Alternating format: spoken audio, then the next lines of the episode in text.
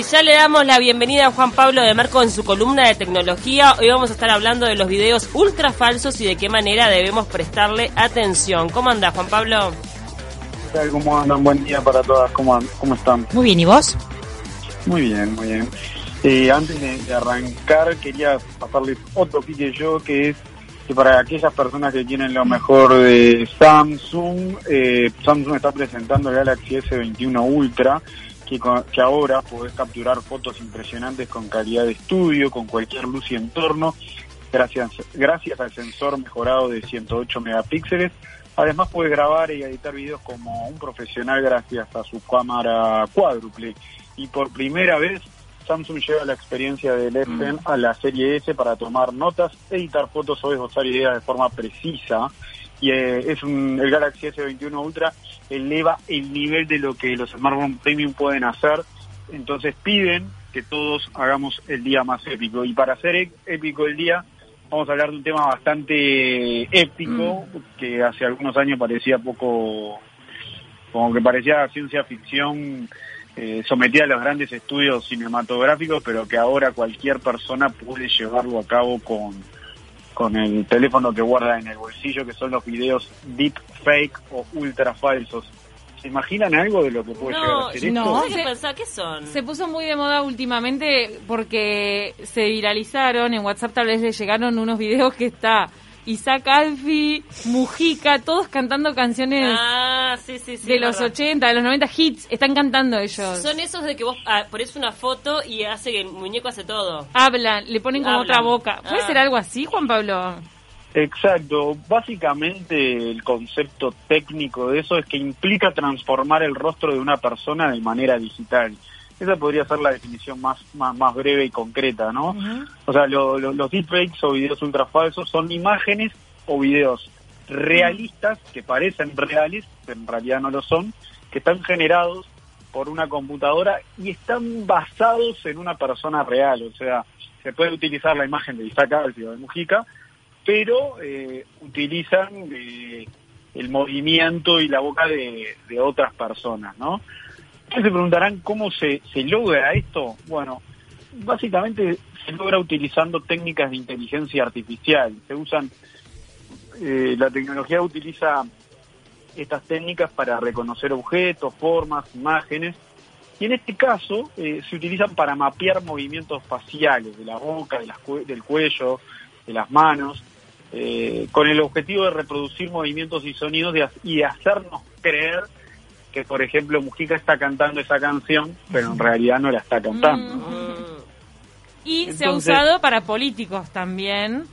Por ejemplo, Bueno. hay unos videos de ejemplo del deepfake que es Obama, Barack Obama, el expresidente estadounidense, que le cambian la boca y parece que está diciendo cualquier disparate. Sí, igual de todas maneras me parece como, a ver, capaz que estoy equivocada, Juan Pablo, pero como Sí. que un poco se nota que es trucho. O sea, Sí. no es que se hace eh, para generar este, una polémica eh, inventando que un político dice una cosa que no es. O sí. Bueno, justamente ese es el punto, ¿no? De si se nota que es falso o no se nota que es falso. No sé si vieron que hace poco eh, empezó a trascender y también se viralizó como todo, unos videos de Tom Cruise eh, haciendo, eh, hablando en vivo en una cámara y, y de verdad que no te das cuenta de si es Tom Cruise o no. O No sea, la única forma de que te des cuenta es que la cuenta de TikTok, porque la hizo una persona a través de TikTok, eh, el nombre de la cuenta dice Deep, eh, o sea, como que la cuenta es es una parodia de de Tom Cruise. No te das cuenta, o sea, Claro. no te das cuenta. Pero o ahora sea, eso es peligrosísimo, porque el día de mañana pueden usar la imagen de cualquiera diciendo cualquier cosa. O sea, no tenemos que creer en nada, entonces. Bueno, eh, esos son un poco los efectos negativos. Por supuesto que tiene efectos positivos y ahora lo- los hablábamos, pero si vamos de derecho a los efectos negativos, eh, hay quienes ya han sido víctimas de deepfake negativos. Uno, uno de los casos es como mencionaba Camila, que es el tema de, de, de- de Obama, que fue uno de los primeros en los que cuales fueron víctimas de este deepfake, que, que llegó a, a insultar a Donald Trump y demás. Hubo que salir a hacer alguna aclaración, aunque mucha gente no creía un poco lo que estaba diciendo, pero hubo- hay un caso que es bastante paradigmático y que los deepfakes se utilizan mucho para acosar personas y tiene que ver con la industria de la pornografía. Por ejemplo, una Ah, mujer ya. llamada Helen Mort, le tomaron todas las imágenes de ella de las redes sociales y demás, fueron tomadas de sus redes sociales que incluían fotos de sus vacaciones, hasta incluso de su embarazo, ¿no? Y lo que hicieron fue fusionar el rostro de Helen, de Helen con imágenes sexuales explícitas y violentas. ¿Cuál es el problema de esto? A ver, eh, uno se puede dar cuenta de que el deepfake es falso, pero Sí. cuando uno ya lo hace, el daño ya está cometido, ¿no? o sea, ya Sí, está obvio. ya fue hecho, ¿no? Entonces eso es bastante peligroso. Entonces ella declaró a la, a la BBC que había imágenes que se veían claramente manipuladas, pero había otras que eran ejemplos mucho más escalofriantes que parecían mucho más verosímiles. Entonces e- es un poco eso lo que decía Paula, ¿no? O sea, hasta qué punto algo puede ser verdad, o puede ser verosímil y, y hasta qué punto no, ¿no? Es como una diferencia bastante Sí. radical. Igual de todas maneras me imagino que digo, esto ahora es nuevo y obviamente todo el mundo cree y puede generar, este, bueno, eh, destruir la reputación de una persona, pero el día de mañana vamos a desconfiar todos de todo. Bueno, eso es un poco lo que está sucediendo ahora, ¿no? O sea, qué video es real o- y qué video es falso. Hay algunas eh, aplicaciones que tienen un componente más positivo, más divertido, por ejemplo, esto que mencionaba acá, mira, de, bueno, de la diversión ante un video de Mujica cantando Ah, hits claro. de los 80, bueno, es divertido. ¿no? La Sí, gente obvio. se, re- eh, se, se- Porque eran varios, ¿no? Isaac Alfin me acuerdo también. Mujica y cuáles otros. ¿Se acuerdan? Sí, y políticos no han hecho un montón. Sí, políticos muchísimos. A mí me pareció que hay, si- hay una app nueva que lo hace muy fácil, ¿eh? Es por eso que... Claro, es, eh, eh, ahora se me fue el nombre. pero Sí, ayer a mí me hicieron uno, por ejemplo. Ah, ¿te sí, cantando. Sí, cantando. A ti, ah, mirá, claro. Sí, me hicieron Claro, uno cualquiera cantando. puede hacerte uno. Ya lo vamos a encontrar, Sí, sí. para. Y son, son muy graciosos, pero hay, hay otro caso que es positivo, que parece negativo, pero en realidad es positivo, un poco indagando sobre estas cosas. Un político en India, que vieron que en India hay muchos dialécticos y como diferentes formas de, de o sea, diferentes lenguajes, hizo un video deepfake para hablar en diferentes idiomas a diferentes públicos, ¿no? Ah, bueno. Entonces hizo un video deepfake para, bueno, referirse a esa gente eh, en diferentes formas que él obviamente desconocía. Entonces Claro. esos videos pregrabados por otra persona, bueno, permitieron a él acercarse de una forma, utilizando la tecnología de una forma eh, más cercana. A ver, Gombo.ai, Pues puede- ¿puede ser el nombre? sí, ¿cómo? Gombo. Gombo.ai. ah, Gombo, exacto. Eh, en, en esa aplicación me lo hicieron a mí, porque arriba Claro. aparece en la derecha. y esa misma es la que utilizaron con Mujica, Alfi y, y varios más. Y hay otras, y no sé, no sé si escucharon, que no es técnicamente deepfake, pero utiliza la misma inteligencia artificial o la misma técnica de inteligencia artificial que se llama Deep Nostalgia, no sé si la vieron. No, Ah, me suena, Bueno. sí. Bueno, es eh, esa- esos rostros que reviven de alguna forma fotos antiguas de personas, ¿no? Por ejemplo, La de Gardel. La foto de Artigas, ahí va, la de Gardel, y vos veías que Gardel se movía levemente en la foto como el, del- el rostro, lo- la- los gestos de un lado hacia otro. Uno se pregunta cómo es que la tecnología puede lograr esto. Bueno, la explicación más sencilla, obviamente hay eh, explicaciones técnicas más sofisticadas y más específicas, es que se basan en una inmensa, compleja eh, base de datos, eh, que bueno, lo que hacen es, es tomar esos insumos como para después reproducir eh, esos videos animados con unos pequeños leves gestos de, boca y demás. Por ejemplo, había muchos videos de, de figuras históricas políticas de Uruguay, como para Aparicio Sarabia, Valle de Ordóñez, eh, hasta, bueno, José Pedro Varela también, o sea, como muchos, como que de alguna forma uno lo- los ve eh, de una forma que nunca los ha, ha contemplado y que bueno, que también puede tener algún fin didáctico, ¿por qué no? no? Pero bueno, tiene, tiene esas aplicaciones positivas y también tienen esas aplicaciones negativas. Por ejemplo, lo que hablaba de este caso de deepfake de Tom Cruise, donde se ve a la persona hablando, yo los invito a que lo, lo- lo- busquen, porque claro, la persona que lo hace tiene un, un cuerpo similar o capaz que un rostro un poco similar, entonces eh, el detalle es como más fidedigno, ¿no?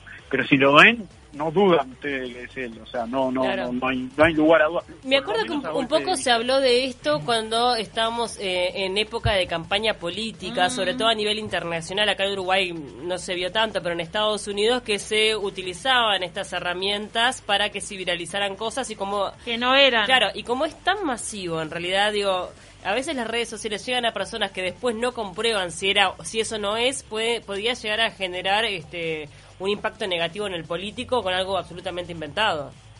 Exacto, y, y cómo, ¿y cómo es la forma de ver eso? O sea, ¿cómo es la forma de, de- saber que esa aplicación o que ese video fue adulterado, en realidad, bueno, eh, ¿cómo nos damos cuenta de que fue eh, utilizado con otro video, no?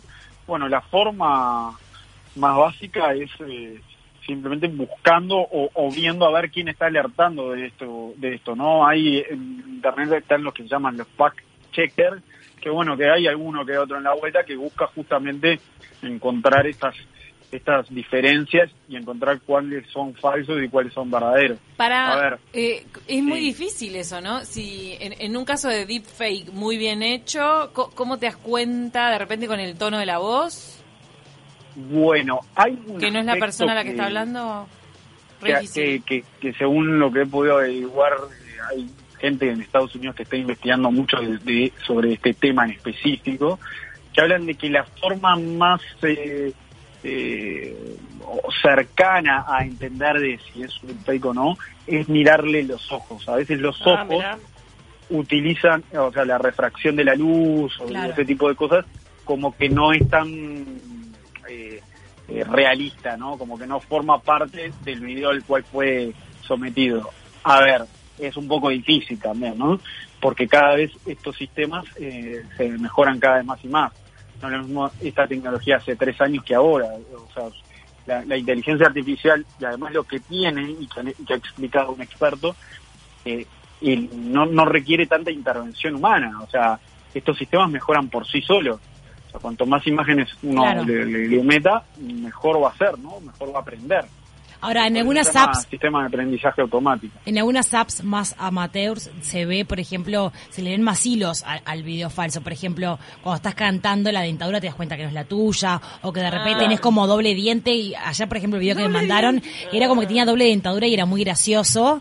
Este, pero después los ojos y cómo levantaba supuestamente mis cejas cantando la canción era, era asombroso realmente. Claro, claro. Eh, y, y eso, eso está bueno cuando nos referimos a un fin entretenido. De hecho, hay dentro de la industria cinematográfica, hay algunas aplicaciones o hay algunas eh, productoras que están intentando utilizar los videos ultrafalsos para generar contenido. Por ejemplo, hay una película eh, que intenta, que todavía creo que no fue, capaz que Camila puede saber más sobre esto, de James Dean, el actor estadounidense, un actor estadounidense que... Ah, que lo revivieron.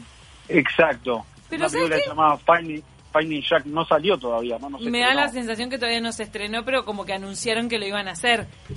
Nos- Exacto. Y, Sí. y eso eh, requiere también, porque en este tema también nos metemos en temas eh, de derechos de imagen, nos metemos Ah. en temas de derechos legales, o sea, como que hay... Le sacan laburo. Cierta- Mira, los actores muertos le sacan el laburo a los actores vivos. Bueno, ese es el punto también, ¿no? Tremendo. Eh, también está el caso de Lola Flores, ¿no? De la actriz y cantante española, de que lo- lo- los hijos de ella, los herederos de ella, eh, autorizaron de que su imagen eh, real, en video, pueda ser utilizada para una campaña publicitaria. ¿no? Ah. Entonces, eh, parece como un poco escabroso todo, pero en realidad es algo que se está empezando a mover cada vez más.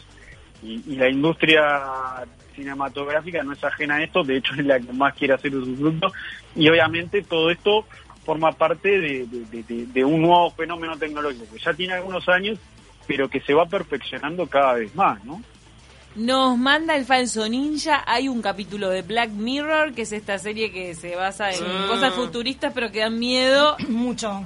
Y dice, se llama Ahora vuelvo. Recrean a una persona muerta a través del chat, luego videos, basado en lo que escribía o en fotos en las redes antes de morir. Ah. Estamos cada vez más cerca, Tal verdad. cual. Vos sabés que esa serie a mí me da miedo porque hay un montón de A cosas que miedo. parecen como imposibles, pero después te das cuenta que no estás tan lejos, ¿entendés? Black Mirror tiene sí, eso. tiene eso, sí. Y son capítulos Y sí. independientes, eso está bueno también que lo puedes ver, separado. Claro, claro. Y, y- y bueno, el, la- el tema en todo esto también es qué se está haciendo o qué es lo que están haciendo las, las principales empresas de tecnología en el mundo o las principales redes sociales en el mundo para combatirlo. Bueno, en China, por ejemplo, eh, por ir a un caso, están prohibidos subir eh, videos deepfakes a, a, lo- a las redes sociales chinas, ¿no? O sea, vos subís un video de deepfake, se comprueba de que lo subiste y vas a- al preso, o sea, no hay chance. Mm. Son ilegales y escribirlo es un delito penal, punto. Facebook, por su parte, bueno, eh, todas la- las decisiones que toman Facebook en los últimos años han sido bastante polémicas. Tomó cartas en el asunto hace ya un año, un año y medio, eh, donde dijo que va y los iba a prohibir, pero aquellos videos que son sátiras y demás, como que los iba a permitir. O sea, eh, porque también está ese límite que conversamos al principio de también de cómo uno puede llegar a socavar la libertad de expresión, ¿no? Entonces, eh, Lo que pasa es que la libertad de expresión a veces utilizando una imagen de otra persona y encima distorsionada, digo, ¿qué libertad de expresión me estás hablando? ¿Entendés? No, qué horror. Sí, Digo, Sí, sí, eso es lo que voy. Obviamente, esa persona capaz que la que vos utilizás es una persona pública y capaz que vos podés hacer referencia a esa persona porque es pública. Pero de ahí a utilizar una imagen distorsionada, o sea, que ni siquiera es real, eso es- no es libertad de expresión. Perdón, digo, libertad de expresión es expresarte sí. vos mismo. Sí, sí. A ver, eh, a- eh, me, me refiero al tema de la parodia y la sátira y a esos videos de, de, de- de- de Mujica hablando, Ah, bueno. eh, sí. no sé, Sí, sí, como, sí. como con ese fin. Que, Más que humorísticos. en discusión, ¿no? Más humorístico, exacto. Obviamente. Pero si debería estar persona- penalizado en realidad, ¿viste? Lo que pasa que Bueno, lo que pasa es que la tecnología todavía- siempre va por delante de la ley y eso es una realidad. Sí, pero creo que ahí hay que hacer un punto en si el video se viraliza y se hace para generar humor y parodia, lo cual No. es parte del juego, Sí. o bueno, si ponen a Barack Obama diciendo una una bestialidad en cuanto al país o, O- un mensaje eh, terrorista o claro. mujeres que No, usan su no. imagen y las ponen en biosexuales y, agre- y con imágenes agresivas, No. ahí por supuesto que el único camino es ser legal, comparto con Pau. Por supuesto, por supuesto, es, es cada caso único, pero eh, lo que sí es importante es que las redes, las plataformas, incluso hasta la ley uruguaya que está eh, un poco atrasada en este tema en específico, tal vez, eh, intenten como hacer algo al respecto, ¿no? O sea, si bien puedan contemplar algunos videos, hay otros, como decía Paula, que- que- que no, no, no, no tienen nada que ver con la libertad de expresión. Claro, lo Entonces, que- eh, Lo que pasa es que Es va- un va- poco la, legislación va lenta respecto a todo lo que pasa con la tecnología, que digo que cambia, bueno, Claro. vos lo sabes bien, Juan Pablo, digo, es todos los días algo nuevo y es muy difícil ayornar la legislación que requiere un montón de tiempo, de preparado, bueno, aprobación por las diferentes cámaras, qué sé yo, todas las vueltas, la burocracia que hay, olvídate. en el medio muchas sí, injusticias. Y es un tema que, que bueno, que, que tal vez tendrán- tenemos que empezar a prestar un poco más de atención, porque claro, eh, a veces puede solaparse algún video falso y en esta época de pandemia, donde también muchas noticias falsas han, han circulado, es, algún, es uno de los temas en los cuales hay que hay que prestar un poco más de atención, ¿no? Y, y que el usuario sepa que esto existe y que, bueno, cada vez más eh, más eh, expertos en tecnología buscan eh, engañar al usuario, incluso hasta para poder cometer un, un ciberataque, ¿no? O sea, eh, a veces como para robar información personal se puede utilizar algún video, o sea, la, la potencialidad que tiene una tecnología muchas veces no la vemos eh, tan de cerca porque justamente, como decía Pablo, como que avanza de a pasos agigantados, en paso veloz, que no nos damos ni cuenta. Y esa velocidad a veces es aprovechada por algunos de estos ciberdelincuentes que intentan eh, atacarnos, ¿no? Y bueno, hay que prestar atención un poco a eso. Muchísimas gracias, Juan Pablo de Marco. Buen, eh, la verdad, súper interesante porque fue en esta semana o hace un- algunos días que se viralizaron estos videos y que todo el mundo empezó a usar la app. Claro, digo, y me parece que el mensaje es digo, que cada uno tenga como en todo, ¿no? La capacidad de discernir y de saber elegir a qué creer y lo que no. Claro, sí, es importante de que sepan que esto existe, de que la inteligencia artificial eh, es, mucho más de, lo que la gente puede llegar a pensar y que puede tener un impacto directo en, su información, en sus datos personales, eh, en, la confianza que puedan puedan llegar a tener, en, en que te busquen entretener y en realidad te están engañando y, y que también pueden llegar a estar afectando a otra persona, ¿no? Y, y que esa persona en, en el futuro puede llegar a ser uno, uno mismo, ¿no? Claro. Obvio. Sí, nunca estamos libres. Nunca. Te mandamos un abrazo grande, Juan Pablo. Un abrazo, que pasen bien, gracias por todo. Gracias.